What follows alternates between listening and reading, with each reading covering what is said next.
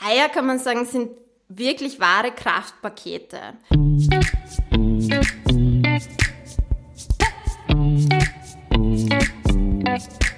Willkommen bei Gesund informiert, deinem Podcast, der Gesundheit verständlich macht. Wir sind Anja und Bianca von Gesund informiert und wir versorgen dich mit Fakten zum Thema Gesundheit. Spätestens zu Ostern dreht sich nicht nur alles um den Hasen, sondern auch um die bunten Ostereier. Eine Zeit lang war der Ruf des Eis ja nicht so gut. Ich sage nur Salmonellen, Cholesterin und Co. Was hinter diesen Behauptungen steckt, wie viele Eier du essen kannst und was der Stempel auf dem Ei bedeutet, erfährst du in der heutigen Folge von Gesund informiert. Zu Gast ist dieses Mal Magister Nicole Zörer von der Landwirtschaftskammer Steiermark. Sie ist Ernährungswissenschaftlerin und wird euch heute erzählen, ob sie selber Händeln hat und warum sie sich mit unserem heutigen Thema gut auskennt. Aber bevor wir mit den Fragen starten, stell dich doch bitte selbst noch einmal kurz vor. Ja, hallo, auch von meiner Seite. Danke für die Einladung. Ich freue mich, dass ich heute zum Thema Eier so kurz vor Ostern da sein darf und ja, ein bisschen was darüber erzählen darf. Handeln habe ich selber keine, aber ich finde es lustig, dass ihr mich danach fragt, weil ich habe erst vor kurzem zu Hause gesagt, sobald es mir der Platz zulässt, hätte ich gern welche. Also ist jetzt gar nicht so weit hergegriffen. Ähm, mehr vertraut als mit der Händelhaltung bin ich eher mit den inneren Werten ähm, der Eier. Ich bin eben, wie gesagt, Ernährungswissenschaftlerin, als solche seit äh, ungefähr 15 Jahren bei der Landwirtschaftskammer tätig, im Referat für Konsumenteninformation. Und wir beschäftigen uns dort eben intensiv äh, mit heimischen Lebensmitteln und mit deren ähm, Produktion, das heißt quasi mit heimischen Lebensmitteln vom Acker bis zum Teller oder in dem Fall vom, vom Stall bis zum Teller. Ich starte gleich mit meiner ersten Frage. Und zwar beginnen wir mit den grundlegenden Fragen. Warum sind manche Eier weiß und manche sind braun? Ja, wenn man so ein Ei anschaut, dann ähm, hat der Ei ja eine Schale. Und diese Schale, die besteht hauptsächlich aus Kalk, der ja grundsätzlich vor allem weiß ist. Aber je nach Hühnerrasse werden auch ähm, unterschiedliche Farbpigmente in in die Schale ein, eingelagert bei der Produktion. Und äh, von dem her haben wir eben entweder weiße Eier oder braune Eier. Es ist aber nicht so, dass, äh, wie das oft behauptet wird, dass wir jetzt am, am Federkleid der Hühner quasi die Eierfarbe erkennen können. Es ist eher also eine Frage der Genetik, eine Frage der Hühnerrasse, weil wenn wir denken, es gibt ja auch Grünleger, das heißt Hühner, die grüne Eier äh, legen und ja, wahrscheinlich haben die wenigsten noch grüne Händeln herumlaufen gesehen. Also mir ist aufgefallen, wenn ich Eier kaufe, dann ist auf jedem Ei ein Stempel. Ähm, was sagt denn dieser Stempel über das Ei aus? Wenn wir uns den Stempel anschauen, dann können wir als Konsumenten entscheiden, welche Eier aus welcher Haltungsform wir kaufen können. Also wir haben auf jedem Ei eine Zahl drauf und diese, diese erste Ziffer, da haben wir entweder 0, 1 oder 2 drauf. Und ähm, diese erste Ziffer, die steht für die Haltungsform. Das heißt, wenn ein Nuller drauf ist, dann kommt dieses Ei aus biologischer Haltung, bei einem Einser aus Freilandhaltung und 2 steht für Bodenhaltung. Nach der Ziffer kommen dann zwei Buchstaben, das ist das äh, Länderkürzel und wenn da jetzt zum Beispiel AT draufsteht, dann heißt das, dass dieses Ei aus Österreich kommt.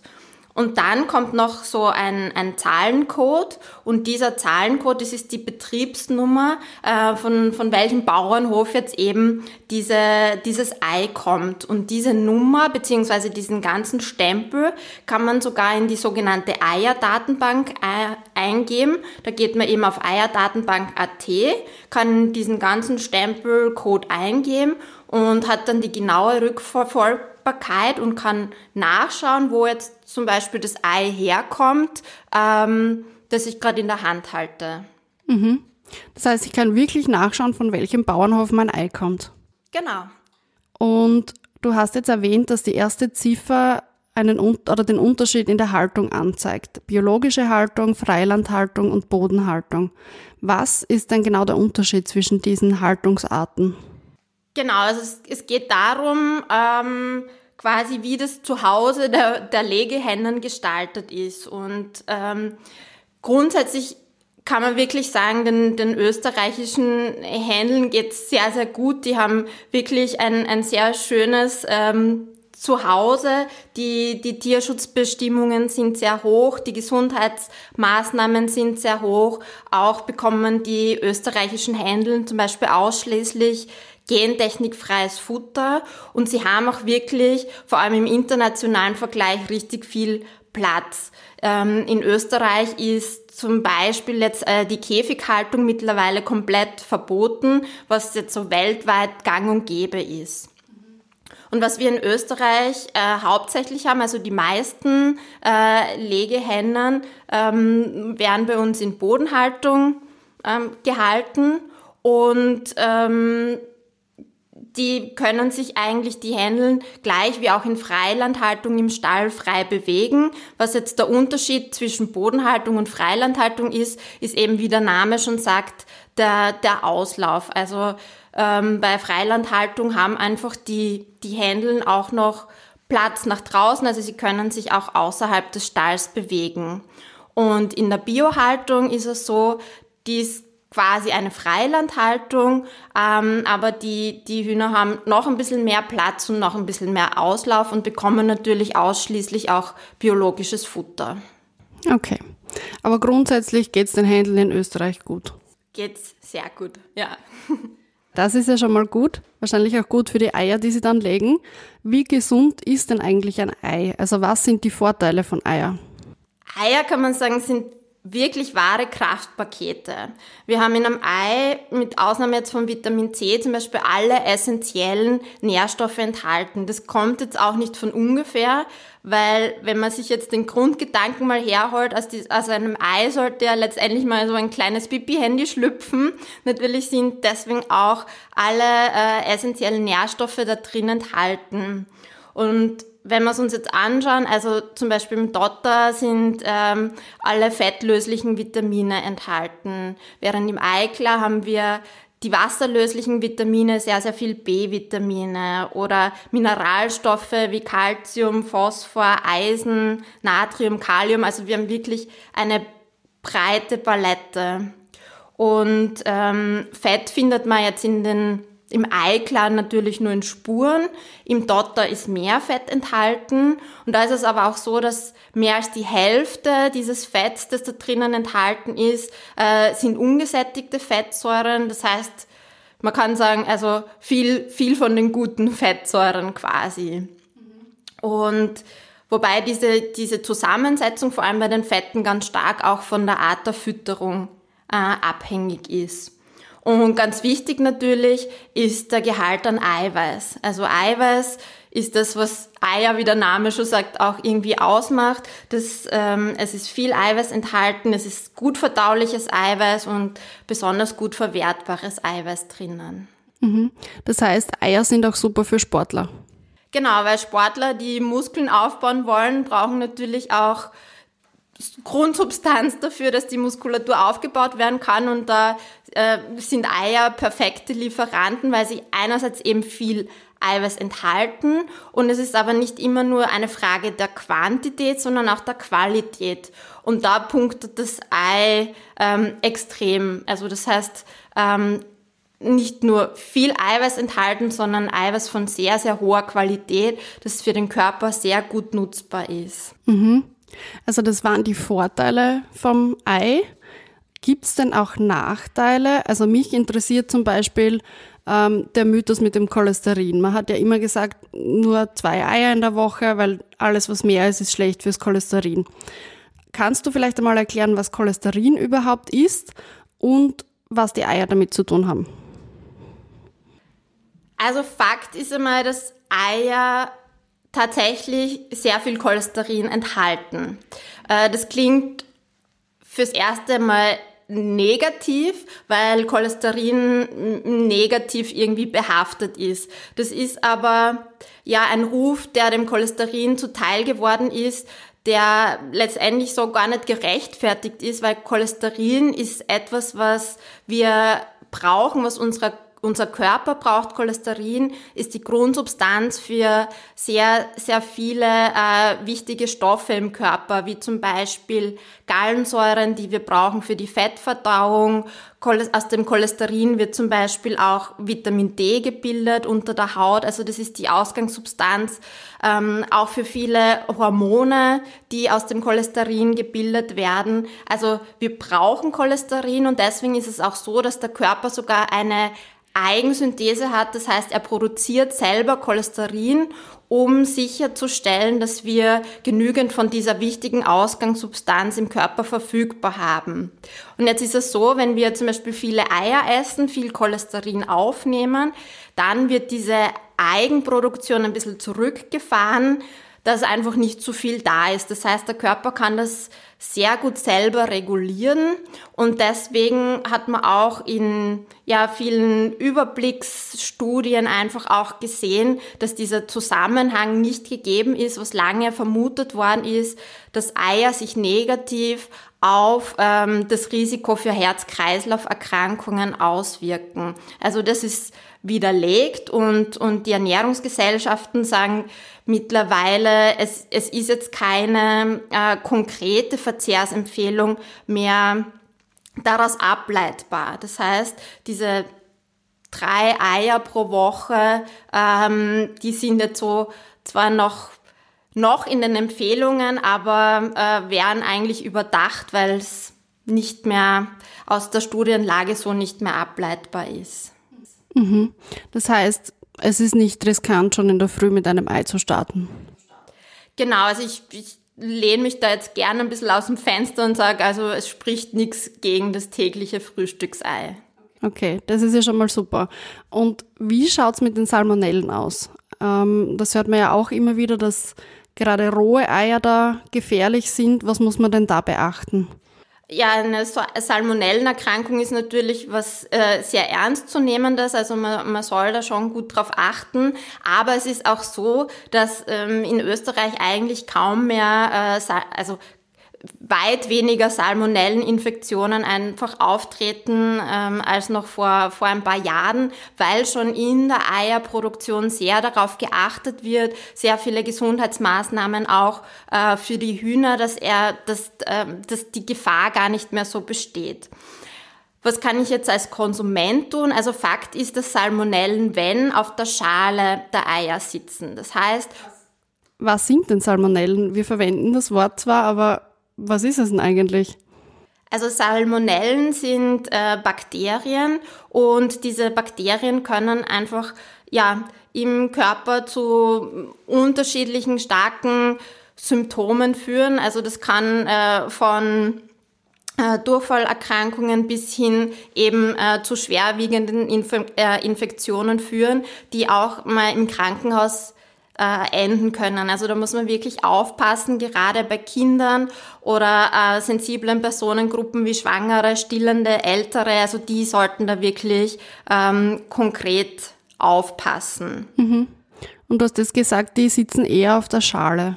Genau, und deswegen ist besonders Küchenhygiene sehr wichtig. Das heißt, wie, wie gehe ich damit um? Also generell ist es so, dass Salmonellen durch Hitze zerstört werden. Das heißt, sobald Eier erhitzt werden, sind wir immer auf der sicheren Seite. Es spricht jetzt aber auch nichts dagegen, äh, mal ein Tiramisu mit, mit rohen Eiern zuzubereiten. Es ist einfach wichtig, dass die Eier möglichst frisch sind, dass sie gut gelagert worden sind. Also ähm, dass sich da die Salmonellen einfach nicht durch Hitze vorher äh, großartig vermehren haben können. Und es ist dann auch wichtig, dass diese Speisen möglichst schnell verzehrt werden und dann jetzt nicht irgendwo dann im Sommer zum Beispiel bei der Grillparty in, in der Sonne stehen oder ähm, noch, weiß ich nicht, eine Woche später verzehrt werden. Also das ist äh, ganz, ganz wichtig, dass man da einfach auf, auf Frische und, und gute Kühlung achtet.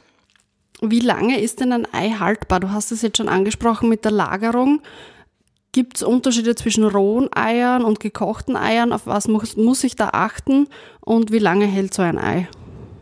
Wenn wir uns das Mindesthaltbarkeitsdatum auf einem Ei anschauen, können wir 28 Tage zurückrechnen. Dann wissen wir immer, wann das Ei gelegt wurde. Also wir haben immer ein Mindesthaltbarkeitsdatum von 28 Tagen. Und ähm, da sind wir halt wie immer beim Mindesthaltbarkeitsdatum sehr auf der sicheren Seite, wobei man wirklich sagen kann, bei guter Lagerung sind Eier äh, weit über dieses Mindesthaltbarkeitsdatum noch äh, genießbar. Wichtig, wie gesagt, ist äh, die richtige Lagerung. Eier mögen keine Temperaturschwankungen. Das heißt, es ist wichtig, das Ei bei möglichst konstanten Temperaturen zu lagern und im Haushalt ist es vor allem der Kühlschrank. Das heißt, ich sollte die Eier in der Eierschachtel einfach in ein Kühlschrankfach stellen und dann auch da drinnen lassen. Kann ich bei einem Ei von außen erkennen, ob es noch gut ist? Ich kann einen sogenannten Schütteltest machen. Das heißt, ich kann das Ei nehmen und so ein bisschen dran schütteln. Wenn man da nichts hört, ähm, beziehungsweise wenn es nicht so hin und her schwappt, dann ist das eigentlich ein Zeichen für Frische, weil das heißt, dass Dotter und Eikler noch gut miteinander verbunden sind. Das sieht man zum Beispiel dann auch, wenn man es aufschlagen würde. Je mehr das Eiklar auseinanderläuft, sich diese das Eiklar hat ganz viele verschiedene Schichten und je älter das Ei ist, desto mehr ähm, fließen die dann auseinander. Und man kann ansonsten auch den sogenannten Shrimp-Test machen. Das haben die meisten wahrscheinlich auch schon mal gehört. Man kann ein Ei ähm, in ein Glas Wasser geben. Wenn es an den Boden sinkt, ist das ein Zeichen dafür, dass das Ei noch frisch ist. Wenn es ein bisschen aufsteigt, dann ist das Ei schon etwas älter und wenn es ganz oben schwimmt, dann ist das ein Zeichen, dass das Ei einfach nicht mehr frisch ist, ähm, weil in, in jedem Ei ist so eine Luftblase enthalten und je älter das Ei wird, desto größer wird die Luftblase und deswegen steigt es beim Schwimmen auch auf. Okay, also die Eier, die ganz oben schwimmen, die sollte man eher übrig lassen. Genau. Ostern steht ja vor der Tür und viele färben die Ostereier noch selbst. Jetzt fragen sich vielleicht einige von unseren Hörerinnen und Hörern, ob diese Eierfarben, die man im Supermarkt bekommt, ob die gut sind oder ob es da Probleme geben könnte. Und gibt es vielleicht auch natürliche Alternativen, wie man Eier färben könnte? Die Farben, die man jetzt zum Eierfärben kaufen kann, das sind natürlich Lebensmittelfarben und wie alle diese Zusatzstoffe müssen die natürlich auch geprüft und zugelassen werden. Das heißt, grundsätzlich kann man schon davon ausgehen, dass diese Farben äh, sicher sind und, und dass da jetzt auch ähm, ja, gesundheitlich nicht großartig was passieren kann, weil das ist ja auch, was man jetzt einmal im Jahr macht und ähm, nicht dem täglich ausgesetzt wird. Ansonsten, wer auf Nummer sicher gehen will, wie du schon angesprochen hast, der äh, färbt seine Eier am besten mit natürlichen Alternativen. Und da gibt's so die Klassiker wie Färben mit Zwiebelschalen, man kann Spinat verwenden, man kann rote Rüben verwenden. Die Farben wären vielleicht nicht so intensiv, aber ähm, man hat dann zumindest Farben natürlichen Ursprungs. Okay, ich glaube, da werden wir auch verlinken, wie das funktioniert. Ähm, wie lagere ich denn ein Osterei am besten? Also du hast schon gesagt, die gekochten Eier halten auch zwei bis drei Wochen. Ähm, macht es was, wenn die im Nester liegen bleiben oder worauf sollte man denn da schauen? Also in der prallen Sonne sollten sie jetzt nicht liegen. Wie gesagt, äh, es, es ist gut bei Eiern so als, als Grundgedanken im Hinterkopf zu haben, möglichst konstante Temperaturen. Aber die können ruhig bei Raumtemperatur auch eine Weile im Nester liegen. Wie vorher schon angesprochen, auch bei diesen hartgekochten Eiern, also wenn man sie dann nochmal in den Kühlschrank gibt, sollten sie einfach dann auch da drin bleiben. Ansonsten können sie auch bei Raumtemperatur gelagert werden.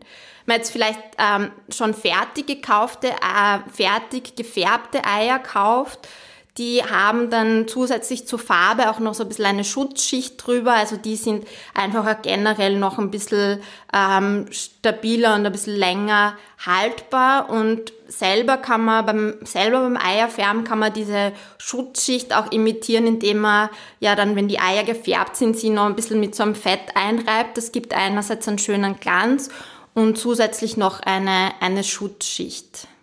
Mhm. Jetzt weiß ich auch, warum wir das immer gemacht haben als Kinder. ähm, jetzt dauert Ostern zwar ein paar Tage, die Ostereier sind sehr beliebt, aber oft überschätzt man sich auch ein bisschen und kauft zu viele Ostereier oder färbt zu viele Ostereier. Hast du denn Rezeptideen? Was kann ich denn mit den übrig gebliebenen Ostereiern machen? Da gibt's natürlich die klassischen Rezepttipps. Also ich kann einen Eiaufstrich dra draus machen, ich kann gefüllte Eier machen, auch vielleicht mit frischen Frühlingskräutern äh, füllen. Also da gibt's äh, schon, schon zahlreiche äh, Ideen und vielleicht darf ich da glaub, gleich ein bisschen Werbung in eigener Sache machen. Wir haben von den Seminarbäuerinnen sogar eine Rezeptbroschüre, wo viele dieser Ideen drinnen sind, was ich auch mit übrig gebliebenen Ostereiern machen kann, aber auch andere äh, Reste, Küche-Tipps. Und wir werden auch auf unserer Webseite gescheitessen.at nach Ostern ein Special dazu haben, was ich denn jetzt mit ähm, übrig, übrig gebliebenen Ostereiern alles anstellen kann. Ja, super. Dann können wir das gleich in der Folgenbeschreibung verlinken und dann können unsere Hörerinnen und Hörer nachlesen, was mit übrig gebliebenen Ostereiern passiert. Perfekt. Ähm, meine vorletzte Frage. Haben wir irgendwas vergessen? Was ist noch wichtig zum Thema Eier? Und ähm, wo kann ich mich informieren, wenn jemand noch genauer nachlesen möchte? Wenn wir von Eiklar reden, reden wir ja umgangssprachlich oft von Eiweiß. Und kurioserweise haben wir im Eiklar weniger Eiweiß enthalten als im Dotter, also im Eigelb. Das heißt, auch für die Sportler ist der Dotter gut. Genau. Also da wird ja gern das, nur das Eiklar verwendet.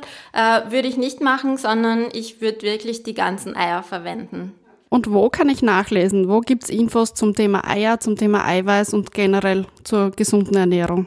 Ja, vieles rund um das Ei, aber auch um, rund um andere heimische Lebensmittel findet man bei uns auf unserer Webseite www.gescheitessen.at. Sehr gut, das werden wir auch verlinken. Und ich komme schon zu meiner Zusammenfassung, ähm, wie immer am Ende unserer Folgen. Ich habe mir gemerkt, dass der Stempel auf dem Ei verrät, ähm, wie die Hühner, die das Ei gelegt haben, wohnen. In Österreich geht es den Händeln eigentlich ganz gut. Eier haben viele Vorteile für die Ernährung, viele Vitamine und Mineralstoffe und auch Eiweiß und gute Fette. Die Nachteile von Eiern ähm, haben wir eigentlich besprochen, aber so richtige Nachteile gibt es nicht wirklich. Man sollte schon aufpassen, was Salmonellen angeht.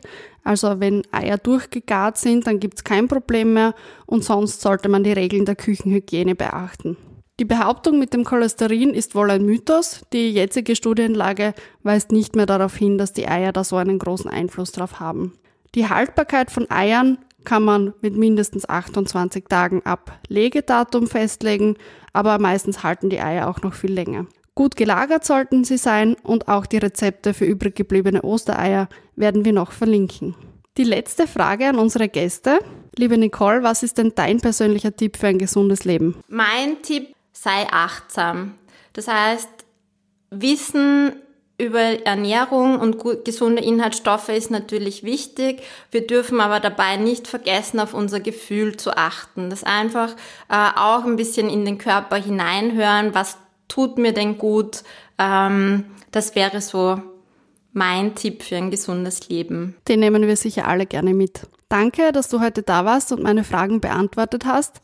Wir hoffen, dir zu Hause hat diese Folge gefallen und du bist auch das nächste Mal wieder dabei. Wenn du mehr zum Thema Gesundheit wissen willst oder den Podcast nachhören möchtest, dann schau auf unserer Webseite gesund-informiert.at. Wenn du Themen für uns hast, die dich interessieren, dann schreib uns unter gesund-informiert.gfscmk.at. Wir freuen uns schon auf ein Wiederhören. Bis dahin, bleibt gesund und informiert. Baba, Bianca und Anja von Gesund informiert, deinem Podcast, der Gesundheit verständlich macht.